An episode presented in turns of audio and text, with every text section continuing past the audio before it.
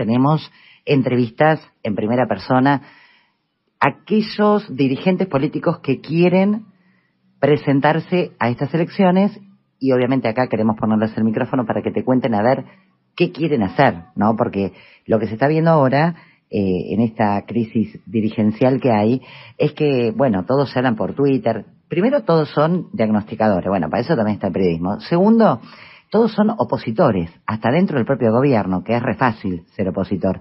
El punto es quién tiene el poder, ¿no?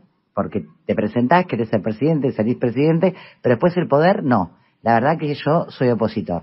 se está viendo eso, y es extraño, ¿no? ¿Por qué tanto diagnóstico, tanta oposición, incluso dentro de la coalición, y tan poca propuesta concreta. Bueno, eh, en todo esto, tu salario deteriorado, tu ingreso por el piso. Tenemos en línea a Guillermo Moreno.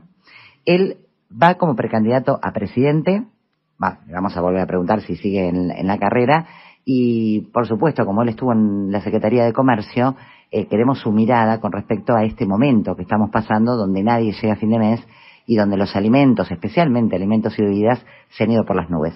Guillermo, buen día. Mariana Sotele te saluda. Gracias por atendernos como siempre. Mariana, ¿cómo estás? Un placer hablar contigo. ¿eh? ¿Estás difónico? No, no, no, no. Es que eh, hicimos el lanzamiento el viernes pasado y bueno, con los, con los actos y, los discursos quedas un poco, pero a medida que vayamos hablando... Se va a ir acomodando. Se va a ir normalizando. Guillermo, escúchame, primero, tu diagnóstico, momento actual.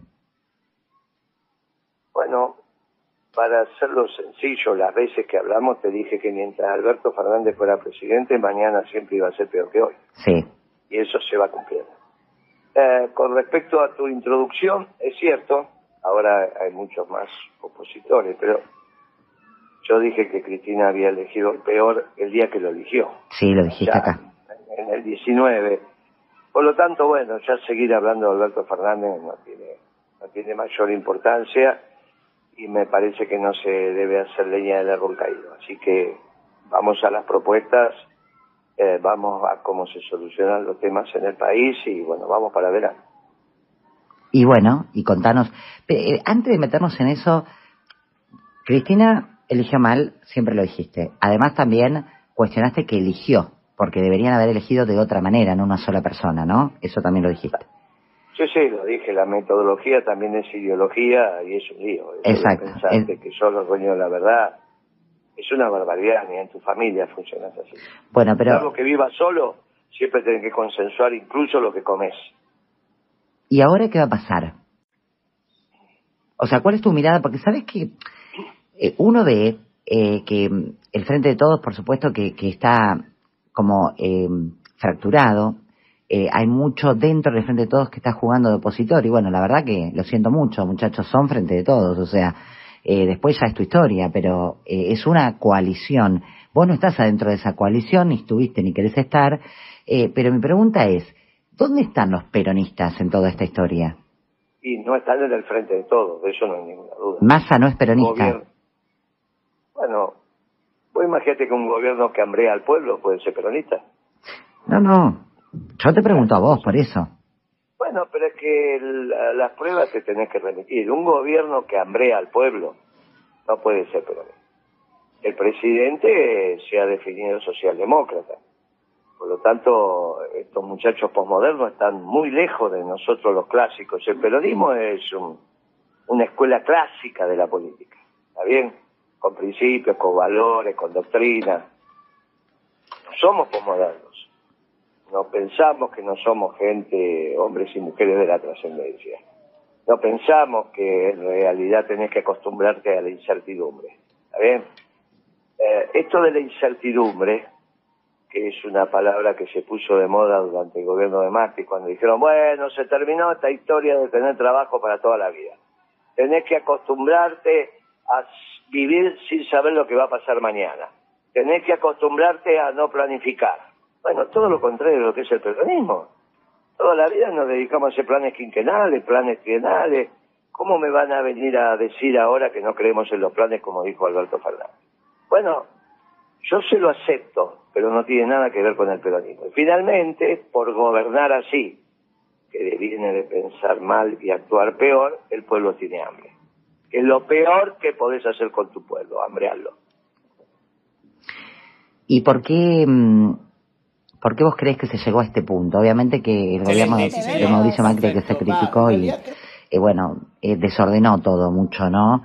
Eh, pero hoy es como que el día a día es invivible. Para un laburante es invivible. Pero no, no está bien lo que decís. A ver. No, no, no, no está bien porque este ciclo económico comenzó con la devaluación de Kicillof. Innecesaria, irresponsable, autorizada por Cristina, ya en enero del 14. Tu década ganada. Ahí terminó. Ah. Ahí terminó. La década ganada fue del 2 al 12. Hubo un año de transición, en 2013, y luego Kicillof devaluó. ¿Vos te acordás de la devaluación de Kicillof o no? Tibiamente, recordala, refrescá. Y bueno, ¿vos te acordás que en enero del 14 le echaron la culpa a Aranguren, que a la sazón era presidente de Shell?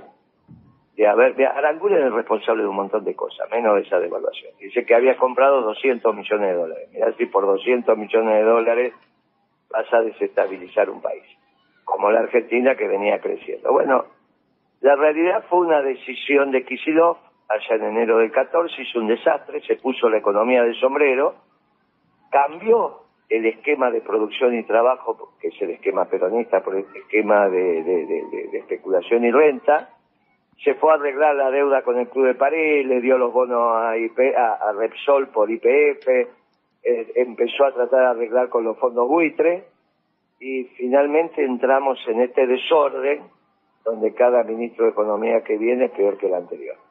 Eh, ¿Cuál Bien. es la diferencia entre Kisilov y Pratay? ¿O cuál es la diferencia entre la Cunza, el último de, de ministro de Economía de Macri, y Guzmán? ¿O entre Guzmán y Massa?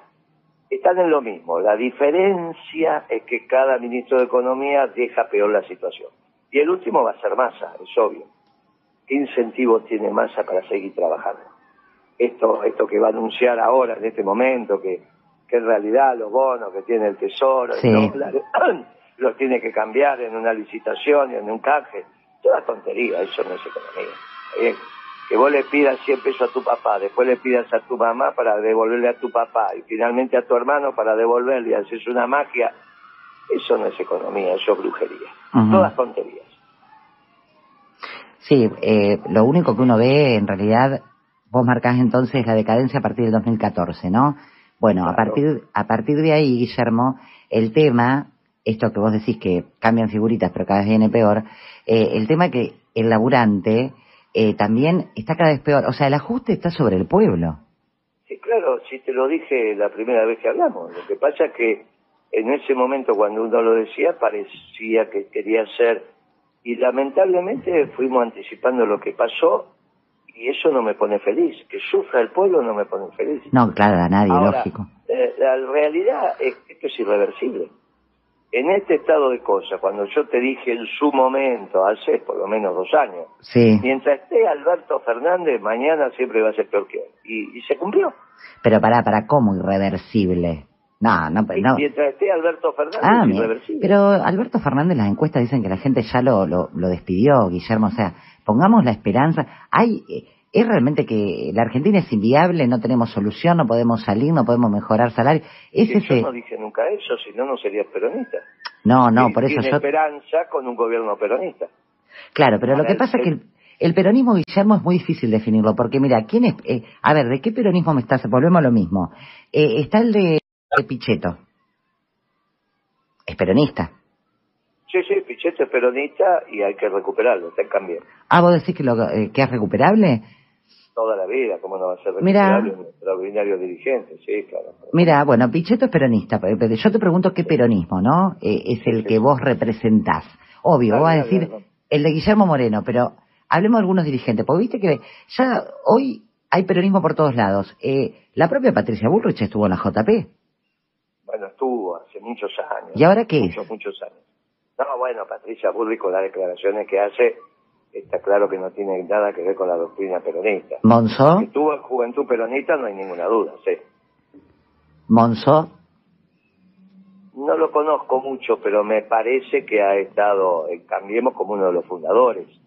Me parece que ahí no podés buscar. Una cosa es Pichetto, que finalmente, después de toda la trayectoria que tiene en el peronismo, hace una alianza, y se rodea de compañeros peronistas y otra cosa son estos muchachos que aceptaron la jefatura y participaron del negocio de Macri, digamos, en términos del PRO, eh, lo estoy diciendo con mucho respeto. El PRO es el negocio de Macri, que se llenó de gerentes, pero bueno, es una creación de él. Pero también lo valoro a Manzó, me parece que fue un digno presidente de la Cámara de, Diputados. ¿Kisilov es, relevante. ¿Es peronista Kisilov? No, no, Kisilov es socialdemócrata. No, pero él no para con los socialdemócratas. Él no dice, pero eso decís vos este, de acuerdo a las medidas que toma. Porque él dice que es peronista. Bueno, cuando él se me presentó a mí me dijo que no. ¿A él te dijo a vos en primera persona, yo no soy peronista? Pero escúchame, él vino a mi despacho a presentarse y yo no lo conocía. ¿Quién era Kicillof? Yo no lo conocía, vino con Álvarez Agis. Entonces después me preguntaron quién era Álvarez Agis. Digo, debe ser el culata, dije yo, porque en esta hora no habló nunca, no abrió la boca. Vinieron los dos. Vinieron a mi despacho. Yo ya tengo más años que él, debe ser por eso que vino a mi despacho. Así que es socialdemócrata también. Pero es lógico. ¿Qué, duda tenés? ¿Y Cristina? Y Cristina cambió. ¿Pero fue peronista en algún momento para vos? Sí, fue, yo creo que sí, sí, fue peronista en el gobierno. No había ninguna duda que era peronista, pero después autorizó la devaluación y empezó a tomar estas decisiones y ahora le escuchás hablar y dice cualquier cosa. Por ejemplo. Cuando le escuchás hablar a Cristina, en, ves que habla una peronista. Y habla del salario. Y habla del salario y en el gobierno lo deteriora. Sí, sí, una doble moral. Y eligió, y del 14 para acá no acertó ninguna. ¿Por qué? Y, y porque estamos cada vez peor. Sí, pero ¿por qué crees que empezó a tener esa sucesión de errores? porque no estaba más, más Néstor. Y empezó a pensar mal. Evidentemente la, la muerte de su marido y su jefe político tuvo una incidencia mucho más importante de lo que en su momento evaluábamos. Se quedó sin conducción, se quedó sin, sin la brújula. Eh, todos reconocimos, ella también lo reconoció a lo largo de su historia, que el jefe político era Kirchner, ¿no? evidentemente la muerte del jefe político la desordenó. Bueno, ya está. Lamentablemente, ya está. Vos decís que ya pasó el tiempo, Cristina. Y mira, en los últimos 10 años no acertó una. No acertó una.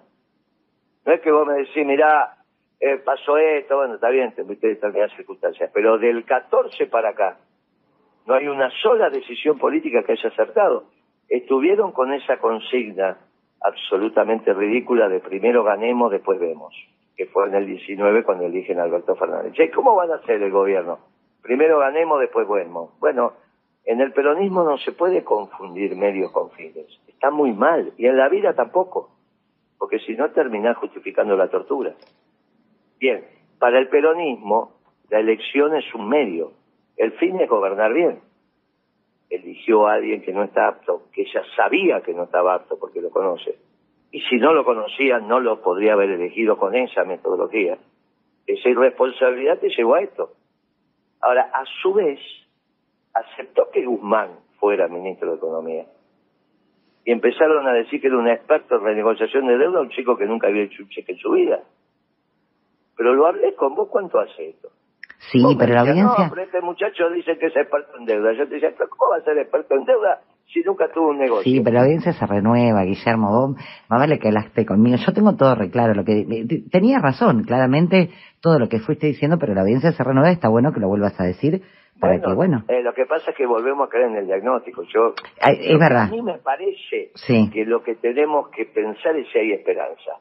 No hay ninguna duda con un gobierno peronista. Cuando yo te digo esto, me empezás a pasar revista que es el peronismo. Bueno, dale, decime cuál yo es. tengo que contestar. Y sí. Vos me decís, bueno, Pichetto es peronista, te digo que sí. Cristina, y dejó de serlo.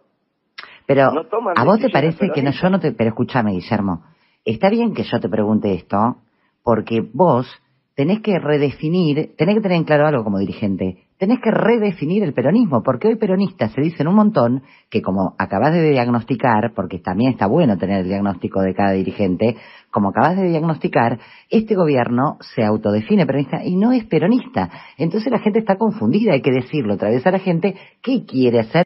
y determinado sector del peronismo, porque hay un pan peronismo que lo ves por todos lados. Lo primero que tiene que hacer es volver a una política económica peronista.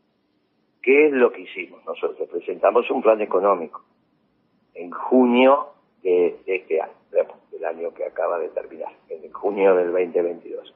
¿Y qué hicimos el, el viernes pasado? Lanzamos la candidatura peronista y dijimos a los compañeros, miren, deseamos no ser el único, porque nos vamos a poner de acuerdo. Seguramente vendrá Schiaretti, seguramente vendrá Urtubey, esperemos que venga Rodríguez ya, y vendrán otros compañeros. Sobre esas candidaturas peronistas construiremos un consenso. Nos pondremos de acuerdo para que haya un candidato peronista. Del otro lado, ya hay una definición. Alberto Fernández va a ser el candidato del frente de todos. No hay ningún otro. No. No. hay ninguna no hay ninguna otra posibilidad. No. Pero Guillermo, pará en serio, pará, pará, explica. ¿Qué ninguna otra posibilidad? No va a ir, Alberto. La gente ya lo despidió, Alberto. Alberto va a ser el candidato del frente de todos. Bien, queda grabado. ¿Está bien? Sí. Alberto va a ser el candidato del frente de todos. Porque quieren que se estrelle él.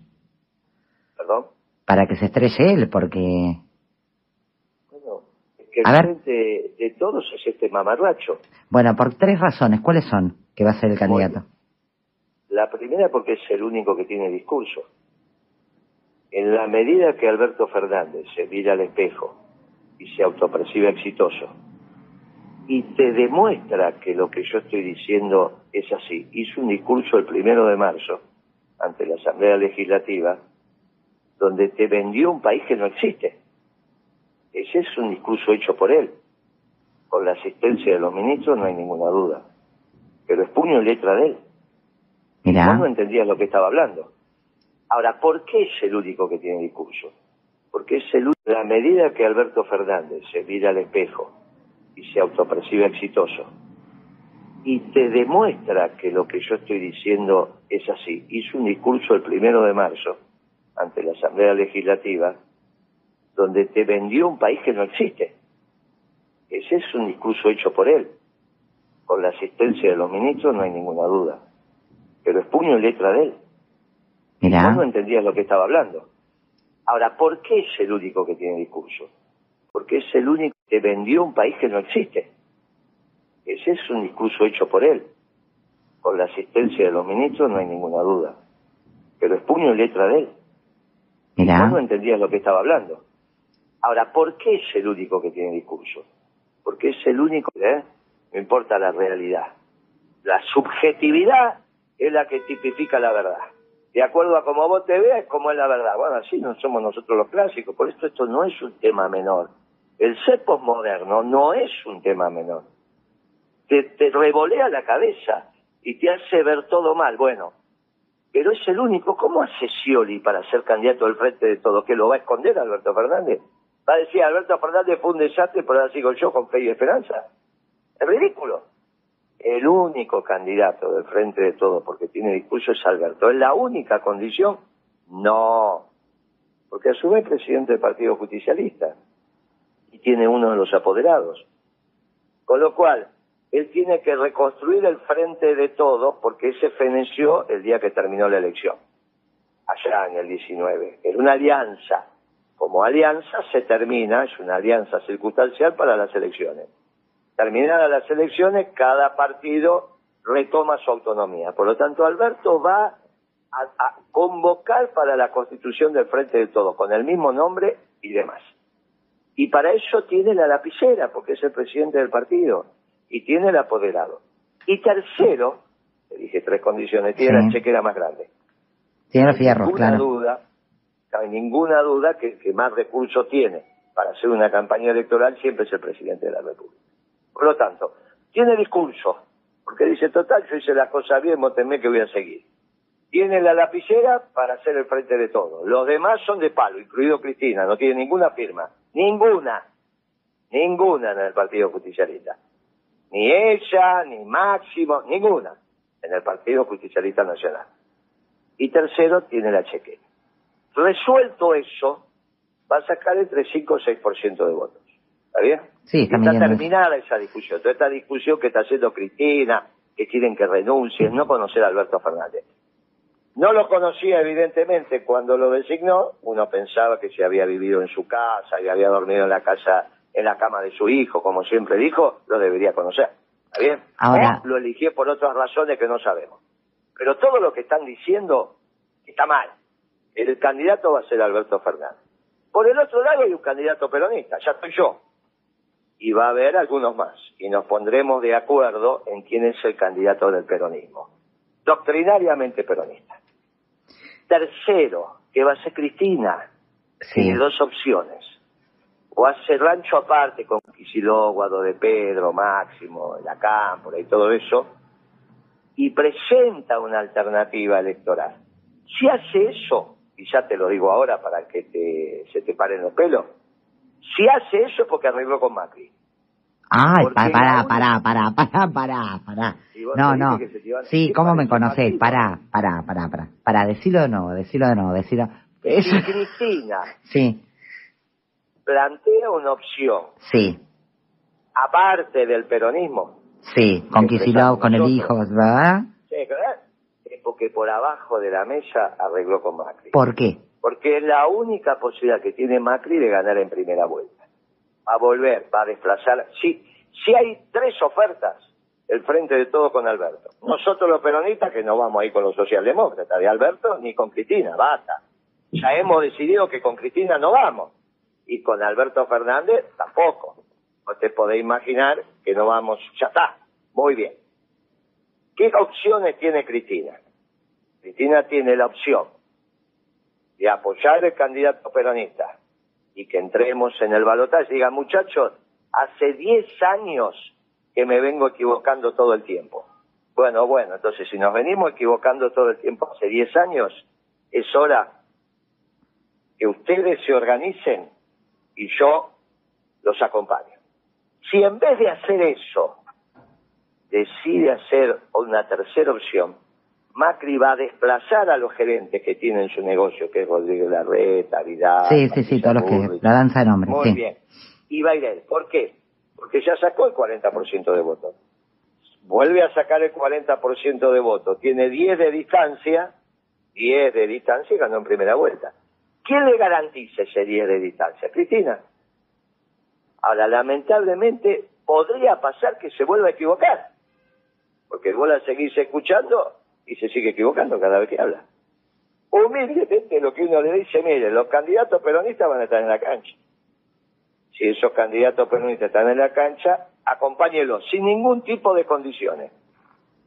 Sin ningún tipo de condiciones. Bueno, listo. Ahí tenemos la posibilidad de entrar en balotaje y después, una vez que llegas al balotaje, al peronismo hay que aguantar. Y por ahí se te da la sorpresa de que llegás a fin de año con un gobierno peronista. Obviamente, si Cristina estuviera en condiciones de tener un proyecto económico, no sería más el ministro de Economía, ¿no? O sea, está claro que Cristina, en entre comillas, está perdida. Porque si no, no sería más el ministro de Economía. Cristina hace cinco o seis discursos que se quedan, por lo menos también seis meses, que viene hablando de economía. Y entonces, ¿por qué es al ministro de Economía? Si ya tiene tan clara la economía. Bueno, evidentemente porque no la tiene clara. Ahora, si no tiene clara la economía, ¿cómo va a presentar una oferta electoral separada del peronismo? Que somos los únicos que tenemos claro de lo que hay que hacer en economía. Porque ya lo demostramos, lo demostramos al principio de este siglo. Pero qué parte hay un de... gobierno peronista. Pero Guillermo, ¿qué parte del peronismo? Volvemos a lo mismo, porque Cristina, mira, si está escuchando la entrevista Cristina va a decir, mira Moreno, la verdad que vos no sos el peronismo. O sea, a ver, tengo otros dirigentes para para cerrar. Yo dije que soy, si yo te dije que, que hay varios candidatos peronistas, te los nombré con nombre y apellido. Sí, pero para, yo digo, con Moreno. Pero pará, ¿por qué decís eso? Si yo te dije a vos, te hablé de Giaretti, te hablé de... eso, quiero retomar eso, quiero retomar eso. Ah, bueno, pero yo no dije que soy el único. No, pero quiero que, porque viste que... ¿Y por qué me decís entonces vos no sos el único? Si yo mismo dije que yo no soy el no, único. No, no, está bien, pero por eso, yo quiero que vos remarques cuál es la posible eh, alianza que vos estás planteando de este sector del peronismo. Lo nombraste Ortubey, Schiaretti, ¿quién más? No, no, pero no es este sector, es el peronismo. No, pero eso lo decís no vos. es peronista desde las políticas que están implementando. Porque el árbol se conocerá por su fruto. Yo soy un sauce, pero doy una naranja. ¿Qué sos? Una naranja.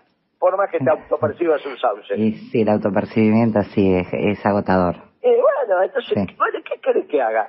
Yo digo, yo soy orgullosamente peronista, hice un plan económico peronista. En nuestros actos se canta la marcha y cuando vos agarrás, agarrás el plan económico, está claro que hay una lógica desde nuestra doctrina. Cuando yo te digo a vos, ¿cuál es la política económica de Cristina? Y evidentemente no tiene la de Massa. ¿Y a vos te parece que esto es peronismo? No, bueno, no. como, como arranqué la nota. O sea, Y bueno, ¿y entonces por qué niega, niega? ¿Por qué decís un sector del peronismo? Somos el peronismo.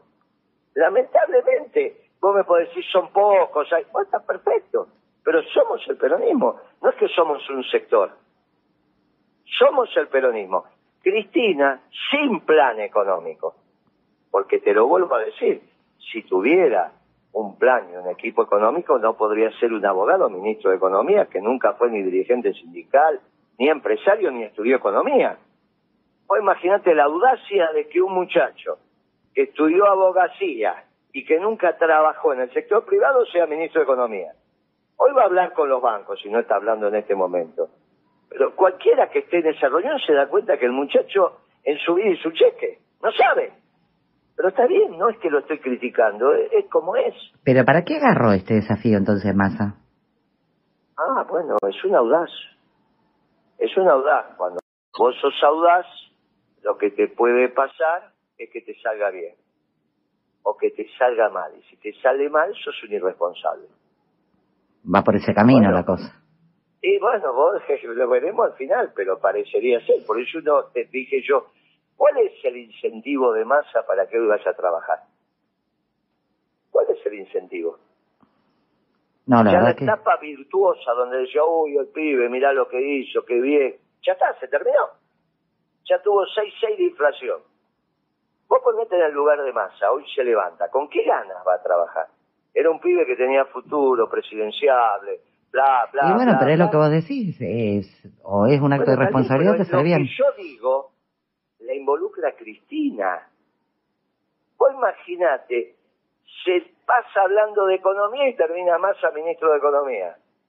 Eso significa que no sabe para dónde ir. Entonces uno le dice, acompañe el proyecto peronista. ¿Cuál es? Acá tiene el plan económico. Bien. Ahí tenés la posibilidad de construir un gobierno peronista. Desde la doctrina peronista, que es la correcta, es la evolucionada, es la más moderna. Y el mundo por primera vez no es antiperonista. Que se plantea reindustrializar la Argentina para terminar con los planes.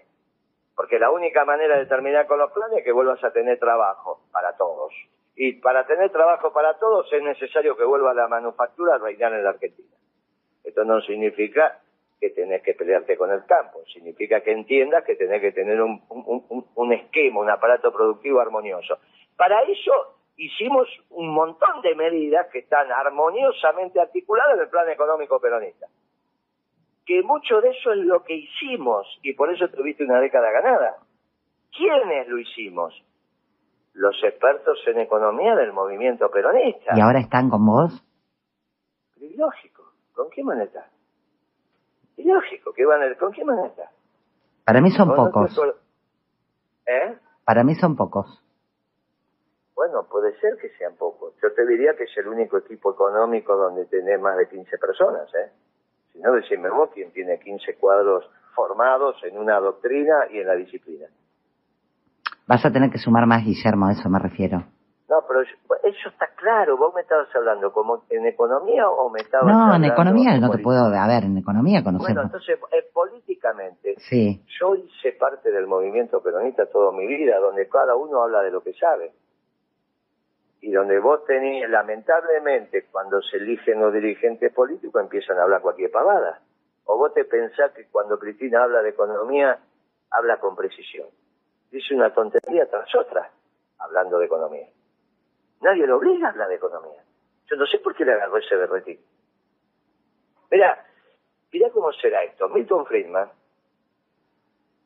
nos gusta, no nos gusta, no importa, pero hizo una, tiró una frase alguna vez que en realidad nadie la cuestiona y sobre todo cuando vas envejeciendo. Dijo, mire, para saber algo de economía, 15 años de trabajar en el mercado después de graduado. Y no dijo para saber economía, ¿eh? para saber algo de economía. Algo, sí. Algo. Y a medida que vas envejeciendo te das cuenta que es verdad. ¿Por qué a Cristina se le ocurrió empezar a hablar de economía? Porque si vos recibís un honoris causa y hablas de economía es porque pensás que sabés. Bueno, una vez puede ser un berretín, otra vez, qué sé yo, leíste un libro. Ahora, ¿por qué hacen esto? Y bueno, evidentemente desordenaron el proyecto colectivo, no solo cuando dijo no pongo la mano en el fuego por nadie, sino cuando se ponen a hablar de lo que no sabe, no respetando las especificidades de cada uno. Entonces, cuando vos me decís, pero a mí me parece que son pocos, tienen que ser más, es verdad, en la política, sí, es cierto. Lamentablemente, para expresar la economía peronista, la tenemos que empezar a expresar los que no nos dedicamos durante años a juntar votos. Yo no me dediqué a juntar votos, ¿eh? No. Ah, bueno. Me tuve que dedicar a juntar votos porque Cristina u otros empezaron a hacer lo que no corresponde. Claro, a eso voy. No te dedicaste, pero ahora sí, porque si vas a una precandidatura, querés, ah, que te voten, me imagino. no, ¿quién hablaría de la economía peronista? ¿Y si no? Massa. Si yo no estuviera, ¿quién estaría defendiendo la, la bandera en términos económicos del peronismo? Decime uno, a ver. No, no, eh, eh, claramente son se autoperciben, como vos decís, peronistas, pero no son peronistas. O sea, no hay un programa peronista. Entonces, muy bien. Entonces me llevaron a esta situación. No es algo que yo busqué. Yo cuando era secretario de Comercio no hablaba. ¿O vos me escuchabas hablar de política a mí? Yo, te veía haciendo, yo te veía haciendo todo el tiempo. Sí, pero no hablaba de política. Yo no me dedicaba a juntar votos. No, vos ordenabas los precios, que bueno, te digo, la gente que te odiaba después te empezó a querer. No solo, no solo eso, pero no importa. No era mi métier en un proyecto colectivo. El problema es que la dirigencia política, en este caso Cristina, Alberto, se hicieron socialdemócratas. Este es el problema. Cuando Cristina elige a Foster, ¿a vos te parece que eligió un peronista? Pero ¿por qué? Yo lo que no entiendo es por qué. ¿Por qué qué? ¿Por qué eh, de peronismo pasan a socialdemócrata? No entiendo. Y bueno, porque ellos deben haber pensado que ahí estaba la solución al, al dicho objetivo, que en nuestro modelo había que sesgarlo hacia la producción, según lo que decía yo, había que salir del sesgo al consumo y sesgarlo a la producción, y vino Kishigos y le explicó que podíamos seguir con el consumo y que lo que había que hacer era endeudarse en el mundo. Y, para, y esto fue lo que empezó a hacer Kishigos. Por eso devaluó. Y en vez de hacer un esfuerzo desde la producción y el trabajo, vinieron con esta tontería del capitalismo de los banqueros. No te preocupes que nos podemos endeudar. Y cambiaron. Y cambiaron. Y finalmente después vino Pratgay y siguió con lo mismo de más con el mismo endeudamiento. Y después vino Guzmán y siguió con la misma tontería. Lo que pasa es que cada vez peor. Y ahora llegamos al final y querés cambiar papelitos de colores, si están en dólares, si están en bonos, en pesos. Entonces hoy los diarios te explican que esto va a permitir profundidad en el mercado y que sé yo y que sé cuánto. Todo pavada. Todo pavada. Vos te das cuenta que esto que vos cambies un bono por otro no va a solucionar que la gente tenga trabajo, ¿no? Toda eh, tontería. Guillermo, la última y te libero y espero que juntes a más peronistas, ¿viste? Porque son pocos. Eh, bueno, somos pocos, pero somos miles. Somos pocos, pero somos miles. Y somos una alternativa y somos una esperanza, porque esto fracasó y no puede ser que la alternativa a este fracaso presente sea el fracaso reciente. Claro, el anterior no puede ser. Mm. Bueno, entonces no puede ser, vos fijate que el desastre de Macri hoy es una alternativa, solamente porque esto fue peor. Y es el gobierno elegido por Cristina y no le des pensamiento que pueda revertir esto a Cristina, porque está masa en el Ministerio de Economía. Entonces, es obvio que se quedó sin proyecto. Es duro decir esto y es duro, pero se quedó sin proyecto. Si no Massa, no podría estar en el Ministerio de Economía. ¿Y por qué la sigue? Porque aparte los dos sabemos que no sabe economía. ¿Y por qué, y por qué con todo lo que vos explicaste, que uno te escucha y es muy razonable, eh, Cristina sigue siendo la candidata que dentro del Frente de Todos más mide?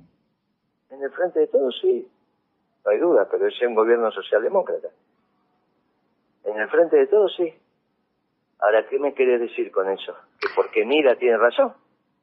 Eh, Si está claro no, que medía antes y mira el desastre que hizo en el gobierno. no, lo que digo es por qué no se cae un discurso ante la sociedad con la acción, porque hay algo que vos decís que es real. A ver, relato muy lindo, pero las medidas son las medidas. Y sí, está bien, porque están gobernando ellos. No estoy gobernando yo. Claro, pero Si digo, estuviera gobernando yo, vos serías feliz.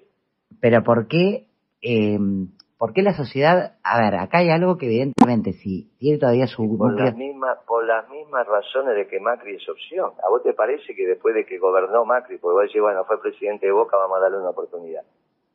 ¿Cuál sería la razón de que Macri hoy es una opción? Bueno, obviamente ahí empiezan las construcciones a través también de los medios, los aparatos, la capacidad que tenés de presentarte, la construcción que haces de un discurso y su difusión. Nosotros con dos escarbadientes estamos haciendo una llamarada, ¿no? sí, sí, eso es verdad, me escribió Eh, Pimpi, bueno, che, ¿Vos viste Pimpi. algún afiche de los candidatos porenistas en las autopistas? No, no tenemos plata para eso. No, no, no tiene un ¿Eh? mango, Bueno, y entonces, bueno, todo eso influye. obvio. No hay ninguna duda. Los Eh, fierros, bueno. los fierros, los decían. también es cierto que algunos muchachos tienen que vivir, ¿está bien? Entonces, mirá, tengo, tengo este puesto en el gobierno. O vos te pensás que en el gabinete de Kicillof todos están de acuerdo con lo que está haciendo. Pero bueno, tengo que vivir, las necesidades son esto, ¿está bien? Y muchos periodistas te dicen, mirá, tengo necesidad de la pauta, ¿no? Bueno, pero con la pauta igualmente podés este, ser crítico, Guillermo, la pauta es un derecho. Y algunos sí y otros no. Y lo mismo, algunos- los dirigentes, escúchame, hoy hablado con Cachorro Godoy, que fue el único que votó en contra. ¿Cómo los dirigentes sindicales, que muchos son peronistas, como vos decís, del peronismo, ¿no? Eh, ¿cómo, ¿Cómo podemos entender que no estén en la calle eh, movilizando, con un salario mínimo de indigencia, no, de pobreza? Pero tranquilo, no, tranquilo, tranquilo, que cuando se sale la pasta del pomo, después no la podés meter ¿Y adentro. pero cuándo va a pasar eso? No, tranqui, pero tranquilo para que pase porque las consecuencias de esto son muy graves, no es lo que vos estás pensando. No estás pensando que salís a hacer una manifestación, después volvés a tu casa y tenés luz. No, no, ni hablar. Tranquila, bueno, tranquila, haceme caso. Hasta ahora tuvimos una conversación prudente. No, no, para, yo no estoy diciendo, para, para, para, yo no estoy diciendo un 2001 sacan todos a la calle, yo estoy diciendo que los sindicatos tienen un rol. A ver, Tranquilo. Tienen un rol. mirá, Bueno, te tienen- vuelvo a decir, si vos sacás la pasta del pomo de dientes, después no la podés volver a meter. pero para, escuchame una cosa, vos decís que está no bien, para bollos, pero vos decís que está bien que no esté el, el- el sindicalismo pataleando de La que, situación está tan delicada, tan delicada, que te pido por favor, después lo seguimos en otra conversación, pero como a vos te escuchan mucho, y sos una persona sanguínea, sí, y por eso te quieren, haceme caso a mí.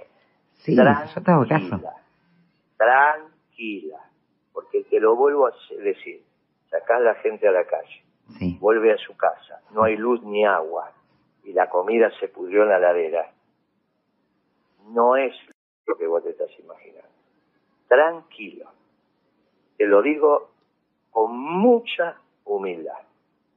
No incentiven lo que después va a ser incontrolable, porque no se van a ser responsables de las consecuencias. No, claro, Tranquilo. siempre te dejan. Tranquila. Mm. La economía. Mirá, el otro día me llamó un dirigente sindical y me dice, mirá, vamos a hacer esto, aquello, nos tenemos que ocupar de hacer un documento que si de acá, que de allá, le digo, muchachos, miren que todo lo que hicimos ahora no sirve. ¿Cómo ahora no sirve? No, muchachos, nos quedamos sin dólares. ¿Con qué vas a producir? Hace cuatro años esto era reversible. En el 10 abril del 19 fue la última vez que tuvimos la oportunidad de que esto fuera reversible. Ahora, con Alberto Fernández, tuvimos alguna oportunidad en el 20. Ahora esto vamos llegando a un mundo de irreversibilidad de los fenómenos. Cuando el fenómeno se hace irreversible, lo que no, lo último que hay que hacer es incentivar la angustia de la gente. Lo último que hay que hacer es incentivar la angustia de la gente. Dejar que sean muy prudentes. Por eso no me meto ojo con la Corte Suprema, que es la garantía de la institucionalidad. Aparte de que sobre cuatro supremos, tres son peronistas. Por eso no entiendo, yo, Cristina sabe que un, un supremo de la Corte fue intendente de Santa Fe por el peronismo y que otro fue diputado por el peronismo de Córdoba y que a Lorenzetti tiene un tufillo peronista. Sobre cuatro, la primera vez que tenemos tres peronistas, no logro entender que se pelee con la Corte, no lo logro entender. Pero aparte, te lo digo a vos, es una garantía de institucionalidad, porque esto está atado con alambre. No me quiero meter en estos temas porque es la mañana de un miércoles, pero créeme que está atado con alambre como nunca estuvo. Así que cuidado la institucionalidad de incentivar, con tratar de incentivar procesos de movilización que después van, van a transformarse en irreversibles. Y finalmente va a terminar pobres contra pobres. ¿Está bien? Sí, eso Porque cuando vos no tenés dólares, por más que grites, no tenés posibilidad de comprar los elementos químicos para potabilizar el agua por más movilización que hagas. ¿Se entiende lo que te digo? Sí, sí, igualmente te digo, no pongas la vara tan alta a mi persona porque eh, acá... no, eh, somos un medio. Eh, no, tengo responsabilidad todo lo que vos quieras, pero yo te digo, la gente no tiene agua, la gente no tiene luz, no llega a fin de mes, o sea, dejémonos de bromar que incentivamos, no incentivamos, porque cada uno ya tiene invivible el día a día, invivible. Pero yo contesté lo que vos dijiste. No, no, pero lo que te digo es no, y además te digo otra cosa también, y lo reafirmo, por más que me des el consejo, sabes que te respeto muchísimo, pero los sindicatos, muchachos, yo no estoy hablando de todo el pueblo en la calle, ni, ni del 2001, ni de nada. Los sindicatos, los dirigentes sindicales, tienen un rol en la democracia y con sus trabajadores y sus bases. Esto, y con esto, esto es muchísimo peor que el 2001. Si vos me ofertás ahora el 2001, agarrás. uy, qué fácil que, lo, que, las, que las llevaríamos. Para que vos tengas claro mi pensamiento, si vos me ofertás ahora el 2001, yo te digo, uy, qué fácil que la llevamos. Mm. Claro. Sí, sí. Eso es muchísimo peor que el 2001. El 2001 fue solamente una crisis financiera. ¿Ahora? De hecho, para marzo del 2002, la cosa ya había dado la vuelta. Para marzo, tuvimos 60 días complicados. No, esto es muchísimo más complicado que el 2001. Este es el 2001 y el 89 juntos. Mm, Ah, por eso hay que ir con mucha prudencia, hay que ir caminando por las piedras. Y encima de las piedras están llenas de, de, de musgo, ¿viste? Que te resbala en cualquier momento. Sí, sí, sí. Por eso yo, yo hasta ahora teníamos una conversación donde uno decía, bueno, listo, estamos hablando de política. Cuando me dijiste lo de los sindicatos y sacar la gente a la calle, con mucho cariño, pues sabes que te quiero, te corté y dije, no, para, para, para. No, no, a ver, sacar la, calle, eh, la gente a la calle, no. Esto es un lío, pero ¿sabes qué pasa? Que el, la gente se va a podrir, o sea, ser negadores de una realidad eh, es al cohete. cuando se pudra te vas a acordar de esta conversación. Bueno. ¿Cómo te pensás que se pudre y qué pasa? Pero ¿quién está llevando a la gente a cansarse? ¿Quiénes son los responsables? Alberto y Cristina. Ah, bueno. Entonces, esto es más que decírmelo a mí o a la gente, lo que tienen que reaccionar los que tienen que reaccionar son la clase política. pero ya te dije que es irreversible. Que no reaccionan. Bueno. ya te lo dije. Bueno. Ahora, esto, a su vez, esto es irreversible. Encima te dije que el candidato del Frente de Todo va a ser Alberto. Que no hay ninguna posibilidad. Tenés un muchacho como Massa, ministro de Economía, que no tiene ningún incentivo a seguir trabajando. Y el día que no siga trabajando, no sabe cómo sigue esto. Ante eso, que era lo que veníamos hablando, te dije, cuando vos dijiste no, porque Godoy, que los sindicatos que tienen que cumplir, que ver, dije no, tranquila, tranquila. Hoy los sindicatos con máxima prudencia que es lo que está pasando. Valoro la acción de todos los sindicalistas, de todos, ¿eh? Desde Godoy a Barrio Nuevo, valoro. Lo valoro, al revés, lo valoro. Vos decís que es un acto de coherencia lo que están haciendo. Es un acto de sensatez, igual que la Corte. Son sensatos ante la insensatez, empezando por Alberto y Cristina, le están pidiendo sensatez. ¿O vos te parece que es sensato que la vicepresidenta diga, me están persiguiendo y toda la justicia contra mí, siendo vicepresidenta? No hay justicia. Entonces, ¿qué le queda al tipo que tiene un cheque rechazado o al trabajador que lo acaban de echar del trabajo sin causa? Si a la vicepresidenta dice que en este país no hay justicia. Si no hay justicia, ¿qué hay? ¿Violencia entonces? ¿Te das cuenta que son insensatos? No, pero para, para, justicia no hay, ¿eh? Yo no te hablo de la ah, corte. Yo te hablo... no, no, anda... Pero escúchame una cosa, no tenemos justicia. ¿Vos te crees que funciona? Anda a hacer una sucesión. ¿Funciona la justicia? Anda a pedir una medida de protección de una mujer que están por matar. la matan al otro día. no hay duda. ¿De qué justicia hablamos? no hay duda. ¿Qué querés? ¿Que la mujer agarre un arma y mate al marido? No, quiero que la justicia funcione, muchachos. amiga, contra la justicia, si no existe, solo existe la violencia, no hay otra decisión. O vivís en un Estado de Derecho con una justicia imperfecta, pero en un Estado de Derecho, y si no vivís en un Estado de violencia. Ah, la política no puede ponerse toda en el mismo lugar y decir, che, vamos a hacer algo con la justicia. Pero, pero en serio, una yo no te digo... ¿De qué política hablas si acaban de fracasar en los últimos 10 años fuimos de mal en peor, está entre Macri y Alberto. Bueno, pero por eso te digo. Bueno, pero yo, la verdad que me parece que es un mensaje tristísimo hacia la gente que se conforme con la justicia que tenemos. El, de, el mensaje tristísimo es pensar que tenés que llevar a la sociedad al estado de violencia. No, no, nadie habla de eso. No es blanco-negro. Muy bien, entonces hablemos de perfeccionar la justicia. Claro, y como la, ah, claro, que la, perfeccionan los dirigentes que vos me estás diciendo justamente pero entonces, que... Pero entonces, y entonces no hay salida. De no hay justicia. Cuando la vicepresidenta, y con el, el rol institucional que tiene, dice que no hay justicia, ¿qué te parece que le pasa a la mujer golpeada? Que no va a encontrar justicia si la vicepresidenta dice que no hay justicia. Entonces, ¿qué sugerís? ¿Que se arme? No, yo no. pero yo lo que sugiero es que tengamos una, las instituciones pero funcionen. Eso está muy bonito, estamos hablando en el hoy y en el presente. no, no funciona. Si vos me decís que hay que reformar la justicia, estoy de acuerdo. Primero hay que empezar a debatir por qué los jueces tienen que ser abogados. No está escrito en ningún lado. Entonces, cuando se reformule, ahora eso se hace en el seno de la justicia, incluida la Corte Suprema. No destruyendo no destruyendo.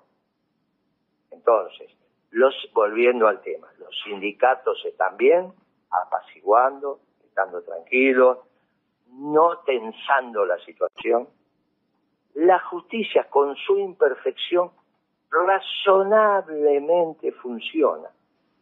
No todo lo bien que querramos, pero razonablemente. No la destruyamos, porque destruir y construir no tiene sentido. ¿eh? Y aparte te digo, de los cuatro supremos, tres son peronistas. ¿Cómo no se vas a poner de acuerdo? Es la primera vez que el peronismo tiene tres cuartos de la corte. Sí, está bien, pero los supremos todo vino. Yo te hablo igual, ya terminamos el programa. Mira, todo el programa estuve hablando como... Yo te hablo igual del ciudadano de a pie. Eh, los supremos, viste, todo bárbaro, pero eh, el juzgado de familia está que prendido fuego. Obvio, destruir no, porque es parte de nuestra democracia. pero Ahora, cuando la vicepresidenta dice no hay justicia, me persiguen y se terminó el Estado de Derecho, ¿a dónde quieres ir? No, pero la gente... Es el diálogo entre nosotros dos, diciendo todo hay que perfeccionar, no hay ninguna duda, tu programa, mi programa, mi vida, todo hay que perfeccionar. Ahora, otra cosa es negar, porque entonces va llevando la sociedad a un lugar sin salida.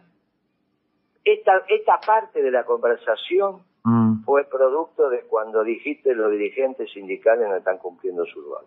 Y yo te dije al revés, están extraordinariamente actuando, cumpliendo su rol porque están apaciguando, están tranquilos, están sedados. Pero está agarpando el trabajador, el de a pie. Vos viste lo que se cerró. Vos este viste. no, no, para mí tenemos toda responsabilidad igual, ¿eh? Todos. Ay, ¿por qué salieron todos a la calle cuando estaba Macri? ¿Y por qué le hicieron más de 13, 14, 15 paros a.? Todos, no salieron todos a la calle. ¿Qué no? Acá en la provincia de Buenos Aires yo cubría todo, Guillermo. tenías a ATE, tenías a. Este, SICOP. ¿Qué? Si, si hubiesen salido, no terminaban, igual que le pasó a De la Rúa Cuando el pueblo se estamos hablando de cosas distintas entonces, porque yo lo que digo es que tienen que presionar, eh, la democracia es tensión, ¿sí o no? No, es armonía, eso es la visión marxista, con todo cariño. Sí, sí, sí. Esa es la visión marxista. Bueno, está bien, pero hay tensión ahora. Está muy lindo lo de tu Ahora armonía, sí, porque si no al final... en manos de los Y bueno. La familia no es tensión, la democracia no es tensión, es armonía. Por eso la magia del peronismo. que Claro, por la eso los formadores de precio no te tensionan, te dicen, no, yo soy armónico, te voy a poner la No, yerba ¿cómo- y a cómo lo 200 pudimos- pesos. Pero ¿cómo Da, pudimos hacerlo durante siete? Pero ¿cómo pudimos hacerlo siete años y medio? Pero ahora no me, me vas a contar lo que yo hice. No, yo, lo, y yo viví tu gestión. Pero siete años y medio fui secretario de Comercio. Sí, pero... No era tensión. Esa historia de la tensión, de administrar las tensiones, es típico de estos mar filomarxistas socialdemócratas. Nosotros somos la armonía. Bueno, Nosotros somos la tiempo. armonía entre el capital y el trabajo. Y somos la armonía entre lo pequeño y lo grande. ¿Vos viste por qué es importante el peronismo? ¿Vos viste que con una palabra sola, cómo nos entendemos y nos posicionamos? Nosotros somos la armonía, no la tensión. Esa visión de que la democracia es una tensión, donde vos tenés que estar todo el día mordisqueando a otro, no es peronista.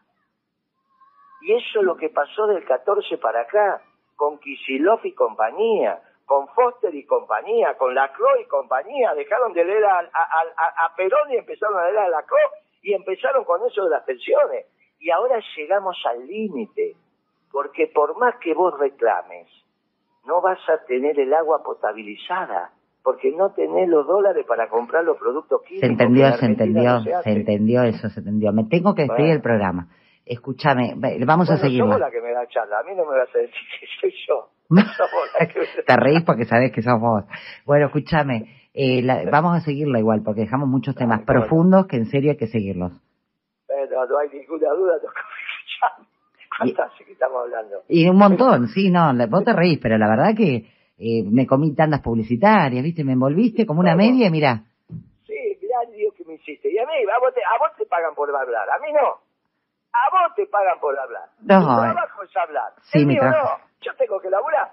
Sí, bueno, ya bueno. Tengo, ya tengo una hora perdida. Pero, no, perdida nada, no, nada perdida no. Nada, nada con vos. No, una hora de trabajo. Una hora de me trabajo. pagan yo, lamentablemente no me pagan por hablar. No, La pero escúchame, fue una hora de, un debate y te- ojalá estos debates Sí. estuvieran con esta Ah, altura, este respeto. No, una hora perdida en cuanto al laburo, pero no te Perdías tanto tiempo con la canosa, mira que después te la mandó a guardar, así que que estés conmigo charlando un poquito más, No te ¿o vas no? a comparar. No te vas a comparar, vos sos mucho mejor, no te vas a comparar. Obviamente, no me interesa, te no hay nada. Pero después me No tenés te que vas contar a por qué te peleaste, ¿eh? Nosotros somos, nosotros podemos debatir, pero estamos en el mismo, no, estamos Sí, en el mismo sí, barco. Sí, No, siempre. No, es encantador. Te agradezco mucho tu tiempo y la verdad que fue encantadora la charla. Bueno, gracias, Guillermo, querido, un abrazo grande. Un abrazo para vos y apaciguemos las almas, que es lo que necesitamos. Te mando un beso, hasta la próxima. Chao, chao. Beso, chau, chau. Chau, chau y chau, chau a ustedes porque se me fue todo el programa, nueve en punto. Tendría que haber entregado tres minutos antes, pero no hay manera de cortarlo. Guillermo Moreno me quedó todo afuera, tres entrevistas, no sé cuántas más. Bueno, gente querida, espero que les haya servido también este debate a ustedes del otro lado. Les guste o no les guste los dirigentes que pasan, me parece que todos tienen algo interesante que, aportar. Nosotros nos reencontramos.